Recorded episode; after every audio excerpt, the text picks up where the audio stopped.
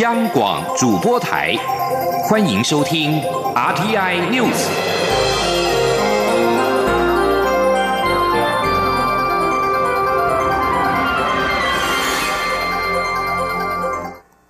各位好，我是主播王玉伟，欢迎收听这节央广主播台提供给您的 RTI News。新闻首先带您关注，蔡英文总统今天上午举行上任以来第四度的回廊谈话。总统表示，今天上午接见了欧洲联盟友台小组主席朗根，交给他一份欧洲议会一百五十五位议员签署对台湾表达支持与认同的文书。另外，欧洲议会在会议当中也询问蔡总统对于两岸和平协议的看法。蔡总统表示，台湾要的不是一国两制，要的是独立生存、经济繁荣以及安全和民主。总统表示：“那我告诉他们说，呃，台湾长久以来，我们都是这个区域的和平稳定的贡献者。好，那么中国好不犯不中国的。”军事的企图心，以及不放弃对台的用动武呢，才是真正这个区域呃不稳定的一个跟对区域和平的一个威胁的来源。那么同时呢，我也告诉他们说，在中国不放弃武力犯台，在强推一国两制的框架的情况下，呃，没有所谓的对等的谈判。也不会有真正的和平。那么，呃，台湾人民会很谨慎的来面对这件事情。那我也告诉他们，我相信台湾的社会是不会接受任何会消灭或者伤害国家主权，或者是呃消灭台湾的民主的的任何的政治的协议。那么，这个呃是今天他们问到。呃，我对和平协议的看法，我对他们的回应，那我也告诉他们说，我们是一个民主的国家，呃，我们的方向很清楚，我们就是要自由，要民主，要安全与繁荣。那么台湾的未来由我们自己来决定。另外，总统今天也提到，十九号接受 CNN 的专访，表达争取连任的意愿。蔡总统表示，作为一个总统，除了保卫台湾之外，也要防止台湾被孤立，必须要把台湾的声音传达给国际社会。总统说。我确实在礼拜一跟礼拜二就接受了 CNN 的访问啊。那么这个访问呃最重要的目的就是希望把台湾的声音能够让世界听到。那所以我就安排了这个呃专访。那么这个专访的目的很简单，就是作为一个总统，除了保卫国家之外，也要防止台湾被孤立。那么我必须。要把台湾人的声音传达给国际社会，那把台湾推向国际，这是一个做总统、作为一个国家领导人啊必须要做的事情。同时，我也在这个专访里面，呃，要让世界知道呢，台湾要的不是一国两制，台湾人要的就是我讲的，我们要的是独立生存，我们要的是经济繁荣，我们要的是安全。我们还要的是我们的民主。那么，这个就是，呃，作为一个总统，就像我刚才讲的，除了有责任保家卫国之外，就把台湾推向国际，并且让世世代代的台湾人都拥有自由的意志的选择。那么，这是我未来的使命，也是我决心连任的目的。至于今天有媒体公布民调，蔡英文总统的民调落后给其他可能的竞争者。总统表示，民调是死的，人心是活的，他会以强烈的意志力来克服种种难关。总统表示，两千零八年我做民进党主席的时候呢，呃，很多人都说民进党呃恐怕二十年内都站不起来。那二零一六年我做总统的时候，很多人都说哦，恐怕经济保一的经济成长力也很困难。不过我们也都一关一关的克服了啊。那我要讲的是说，民调是死的，人心是活的啊。那我们从来也不缺被人打压啊。那我们就要以强烈的意志力来克服我们种种的难关。那我相信。我们终会克服这些难关。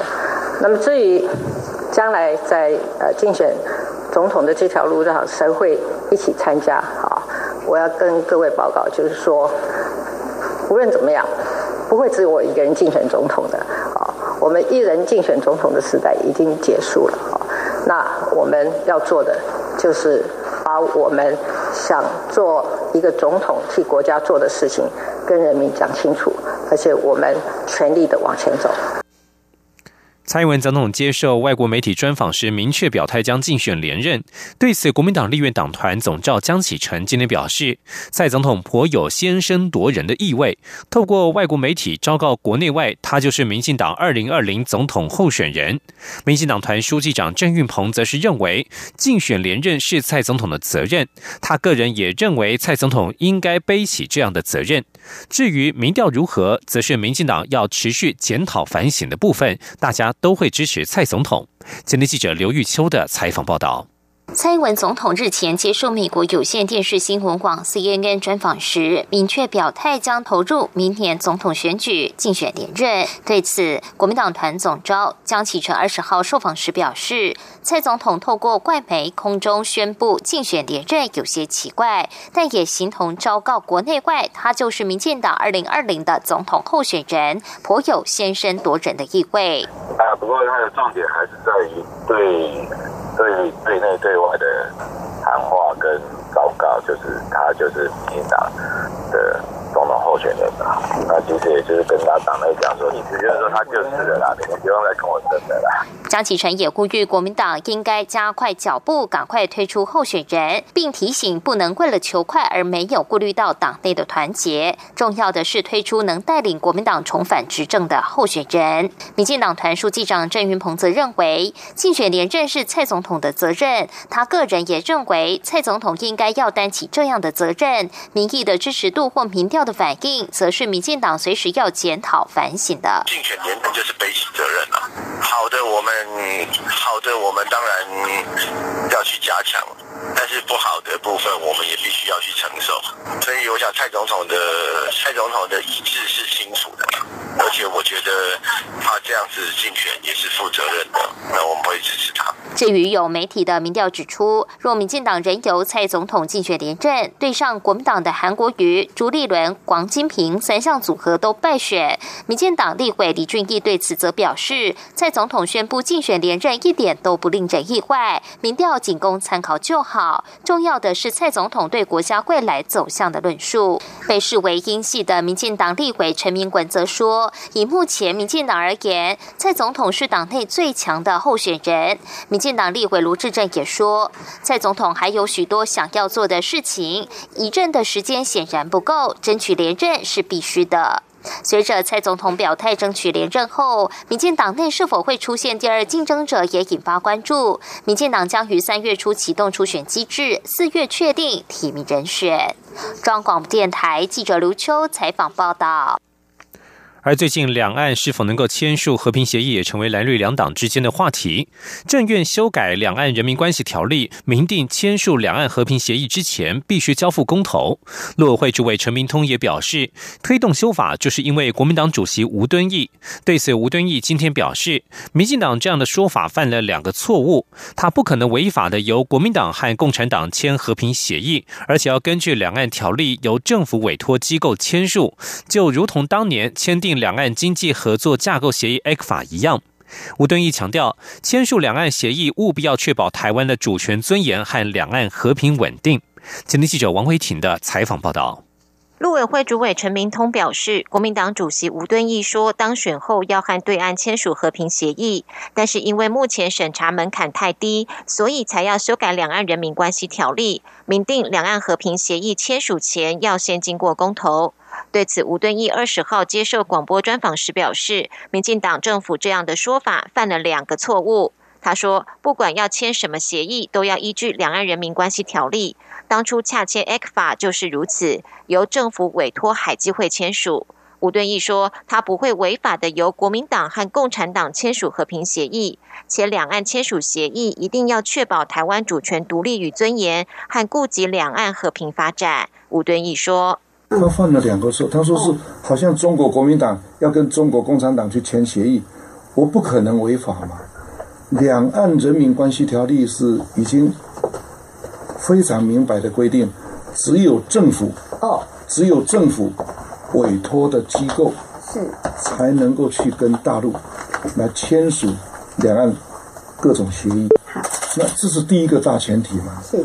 第二个，我已经讲过，一定要确保中华民国主权的完整跟尊严，而且确保两岸的和平稳定发展。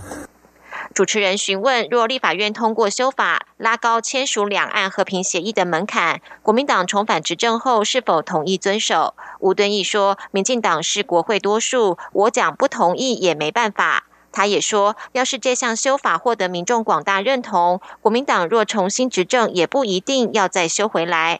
签署和平协议前有民意支持，签署后有公投，或许也是全民意的展现。”针对绿营忧虑，签署和平协议可能会导致台湾被中国并吞。吴敦义说，在 e c f a 架构下，已经签署了二十三项两岸协议，台湾哪里有被并吞？他表示，和平协议不是投降协议，民进党不用污名化。中央广播电台记者王威婷采访报道。据将焦点转到行政院。反同公投过关，行政院依法在三个月内提出相对应的法案。二十一号的行政院会将通过行政院版本的同婚法案。由于同婚法案事涉重大，行政院长苏贞昌今天晚间七点半将向民进党全体立委说明行政院版本的法案内容，并且一同讨论法案名称与关键条文。去年底。公投第十二案，你是否同意以民法婚姻以外的形式保障同性别两人经营永久共同生活的权益过关？行政院依照公投法的规定，在本月底前提出行政院版本的同婚专法送立法院审议。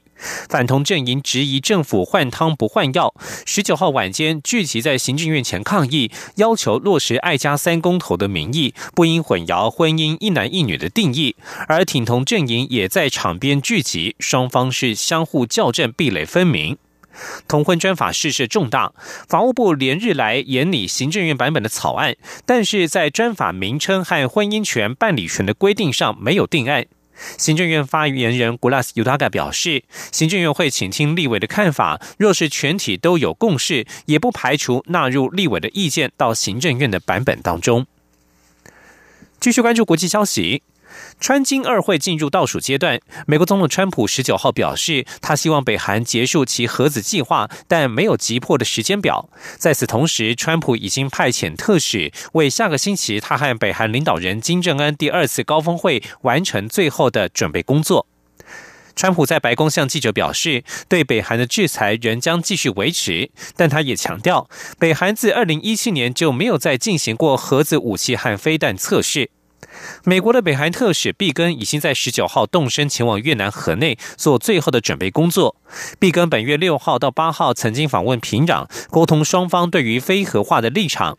毕根表示，谈判富有成效，但是还需要有更多的对话。而在美洲贸易谈判方面，彭博十九号报道，美国正寻求中国承诺不要让人民币贬值，以作为结束两国贸易战协议的一部分。美中官员十九号在华盛顿恢复会谈，彭博引述参与讨论及听取简报人士的话说，双方官员正在讨论如何在谅解备忘录当中处理货币政策。谅解备忘录将会是美中贸易协议的基础。美国财政部长梅努钦去年十月向路透社表示，货币问题必须是美中贸易协商的一部分，而中国官员告诉他，人民币进一步贬值不符合他们的利益。美国总统川普十九号表示，美中贸易谈判进展非常顺利，但是对于是否会展延、暂缓、调升对中国关税的截止日期，他则是指出很多事情正在进行当中，他无法明确说明时间点，他希望外界拭目以待。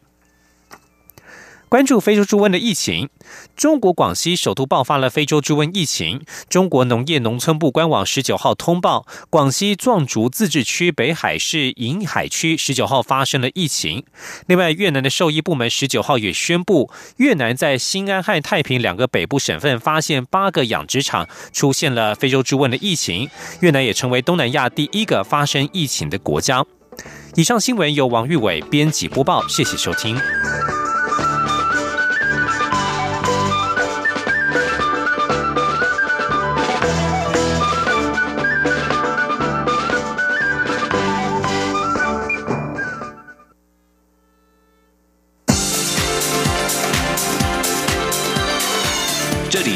中央广播电台台湾之音，欢迎继续收听新闻。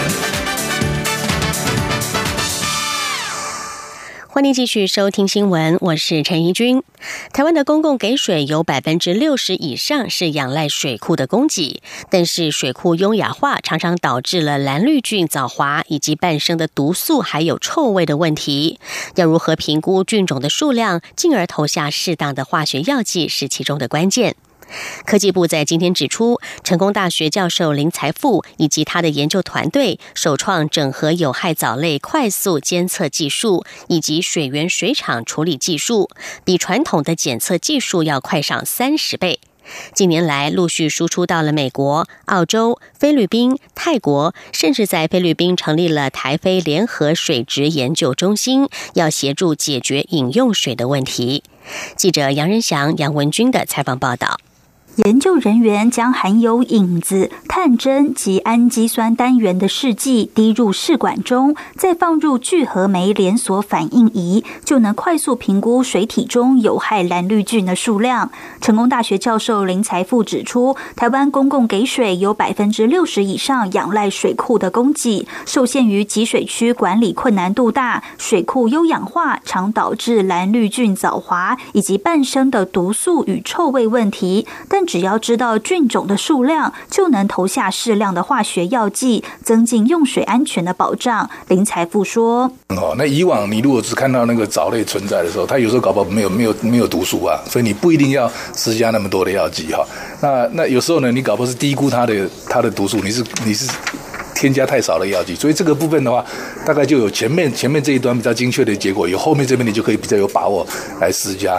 因此，他们首创整合有害藻类快速监测技术与水源水厂处理技术，将相关仪器与设备放置于移动监测车，并在全台二十九座水库巡回检测。目前已进行超过五百次应用。若与传统的技术相比，检测时间快了三十倍。林财富说。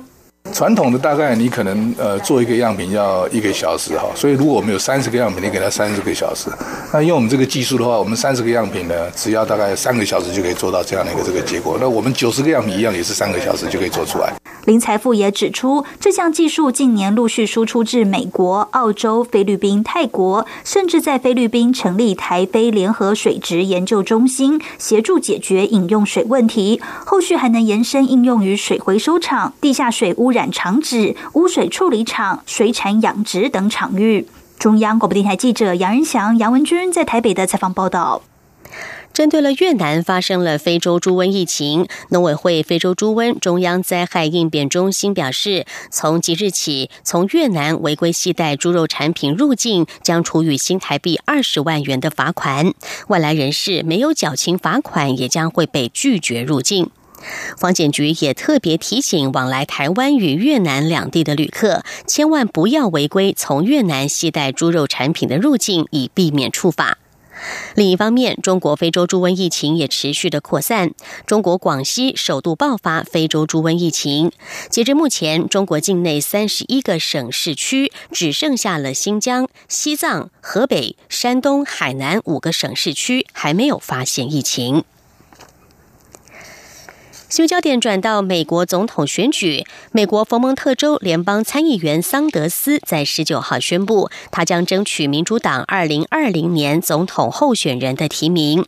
根据民意调查，桑德斯的支持度领先其他可能的民主党候选人。今年已经七十七岁的桑德斯是独立派人士，但加入民主党团的运作。他在二零一六年争取民主党提名，但最后败给了前国务卿希拉蕊，而希拉蕊则在大选当中败给了共和党的川普。桑德斯当时提出的政策被民主党领导层认为过于激进，但是三年过去了，他的主张已经渐渐被主流政党所接受，其中包括了全民纳入健保体系。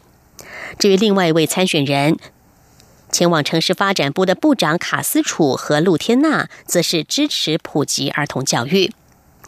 美国总统川普十九号对桑德斯卷土重来，要进入二零二零年大选表达了欢迎，但也认为这名老将可能已经错失了他的时机。不过，川普也说他喜欢桑德斯，他们有点能在贸易上达成共识。川普还认为，他为桑德斯喊冤，认为他在二零一六年对上希拉蕊的时候，并没有获得尊重对待。如果国家债台高筑的话，该怎么解决呢？有美国民众在请愿网站发起了连署，要以一兆美元将蒙大拿州卖给加拿大。美国国债突破了二十二兆美元，每天光是债务利息就高达十亿美元。面对庞大的国债，美国民众韩德蒙异想天开，在联署网站上发起请愿，呼吁将靠近加拿大边境的蒙大拿州以一兆美元卖给加拿大。这项请愿上线短短几天，就已经有超过九千三百人参与联署，距离一万人的联署目标不远。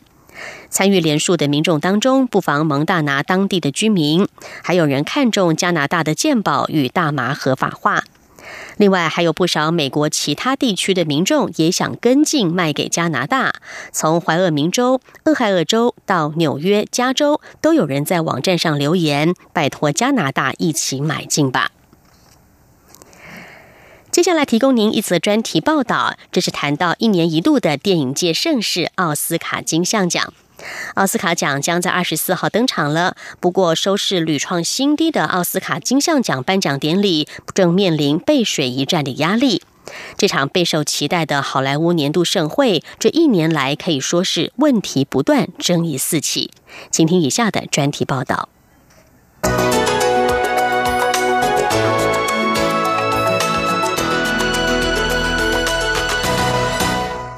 第九十一届奥斯卡奖颁奖典礼将在二十四号登场，入围者常常是期待又怕受伤害。其他好莱坞巨星也将共襄盛举，在星光大道上放闪。然而，对主办单位美国电影艺术与科学学院来说，这却是一场走过挫败与摸索、重建荣耀的挑战。因为灿烂夺目的奥斯卡小金人。过去十二个月来，可说是风波不断。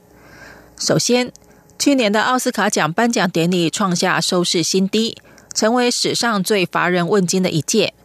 就连发生颁奖信封乌龙的二零一七年，都还比较有话题性。而奥斯卡收视惨兮兮，曾在典礼中遭到众星围攻的美国总统川普，终于逮到机会回敬。嘲笑说：“这都是因为除了你们的总统之外，没有其他明星了。”唾面自干的奥斯卡只好投榜必胜，推出多项变革，好迎合市场口味，务必重振收视。其中一个馊主意，就是为了赢回观众青睐，要增设最受欢迎电影奖。结果消息一出，立即引发反弹，认为这将形成双层体系。就人气高低来区分电影，当局惨遭炮轰，最后不了了之。这项计划可以说是出师未捷身先死。毕竟近年来的奥斯卡最佳影片奖大多青睐像《月光下的蓝色男孩》和《水底情深》这类似乎非主流性的独立影片，而非开出票房长虹的卖座巨片。一旦增设人气奖，较不受观众捧场的小众艺术片，又要如何同场较劲呢？难怪好莱坞明星罗伯洛要直接开炮说，宣布增设奥斯卡人气奖，使得电影业在今天就宣告死亡。而屋漏偏逢连夜雨的是，原本被寄望让收视率起死回生的喜剧演员凯文哈特，被爆料过去曾经发表恐同情绪的言论。在引发争议后，只好公开致歉，黯然下台。鸡飞狗跳一番的结果就是，今年的奥斯卡颁奖典礼主持人将重缺，成为继一九八九年之后史上第二度没有主持人。而美国最大演员工会——美国广播电视演员工会，还嫌不够乱。在上个月指控奥斯卡金像奖主办单位试图恐吓影视名人不要出席其他的颁奖典礼。尽管过去就曾盛传影艺学院为了让奥斯卡成为颁奖季压轴，施压演员不要在奥斯卡以外的颁奖典礼露脸，但这次却被演员工会公开打脸，在史无前例的声明中指控影艺学院有失庄重。此外，影艺学院最近还宣布，为了浓缩颁奖转播时间，并增加电视观众人数，最佳摄影、最佳剪辑、最佳短片及最佳妆法将在典礼的广告时段颁发，而得奖者致辞则将在随后纳入剪接版本直播播出。这项计划引发轩然大波。包括台湾导演李安、巨星乔治·克隆尼等好莱坞重量级人物都联署抗议。最后，灰头土脸的奥斯卡金像奖主办单位只好从善如流，决定不再大小眼。其实，背负业绩压力的影艺学院真是辛苦了，因为收视率低落并非一日之寒。以去年为例，婆媳电视生态的作家巴塔格里欧就说。观众可能已经对我也是和时间到了等反性骚性平等运动感到疲乏。也有专家推测，初期收视率只采计高峰时段，但不会因时差调整采计时段，所以不是美国西岸观众的收视高峰，无法反映真实收视。好莱坞网站编辑华斯曼就以今年的最佳影片大热门《罗马》为例。认为这部黑白而且是西语发音的电影，可能重演过去《月光下的蓝色男孩》等艺术巨作，但恐怕是曲高和寡的下场。认为这才是学院在奥斯卡节目中所面临的最根本问题。不看好影艺学院的一番苦心会成功。无论如何，影艺学院一年来的病急乱投医，几乎要淹没了今年各项提名应有的荣光。美国娱乐周刊综艺编辑葛雷就说：“比起谁会拿下奥斯卡奖，今年更大的问题就是影艺学院到底怎么了？这里出了一大堆乱七八糟的事，我觉得他们是走投无路了。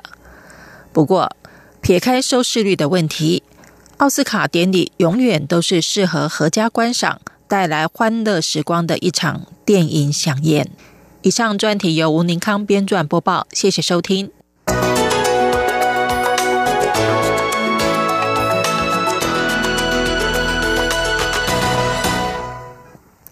坦尚尼亚法院在十九号判决，有象牙女王恶名的中国商人杨凤兰，因为走私将近两吨重、超过三百五十头大象的象牙到亚洲，被判处了十五年徒刑。杨凤兰和另外两名坦尚尼亚男子，二零一五年十月被指控，在两千年到二零零四年间走私了价值一百三十亿先令，大约折合五百六十万美元的八百六十块象牙。杨凤兰等三人则是否认犯行。法院治安法官薛迪判决杨凤兰等三人主导一个组织犯罪帮派有罪，判处三人各十五年徒刑。薛迪并且下令三人不是支付这些象牙的市价两倍罚款，就是要面临另外两年的刑期。环保人士对于杨凤兰被定罪都表达了欢迎，表示这证明了坦桑尼亚政府严正打击野生动物偷猎，但是也批评这项判决。世界自然基金官员尼古萨鲁说：“对杨凤兰犯下的残暴恶行来说，这个惩罚还远远不够，因为他要为成千上万头在坦桑尼亚被盗猎的大象负责。”根据二零一五年的调查，坦桑尼亚的大象数目从两千零九年的十一万头，已经大幅降到二零一四年的四万三千多头，而保育团体将此归咎于产业规模的盗猎。新闻最后来提供您天文学家的新发现。根据发行社报道，十九号公布的一张新宇宙图，绘制出了夜空当中数以十万计先前未知的星系。这次使用的望远镜能够观测到光学仪器所无法看见的三十万个光源。这项史无前例太空研究计划幕后国际团队表示。他们的发现确实让人对宇宙部分最深层的秘密有了新的认知，包括黑洞物理学和星系团如何演化。参与这项计划的巴黎天文台天文学家塔西告诉法新社：“这是宇宙的新窗口。”来自十八个国家，超过两百名天文学家参与这项计划。这项计划利用电波天文学观察北半球的星空，发现三十万个从未见过的光源。以上天。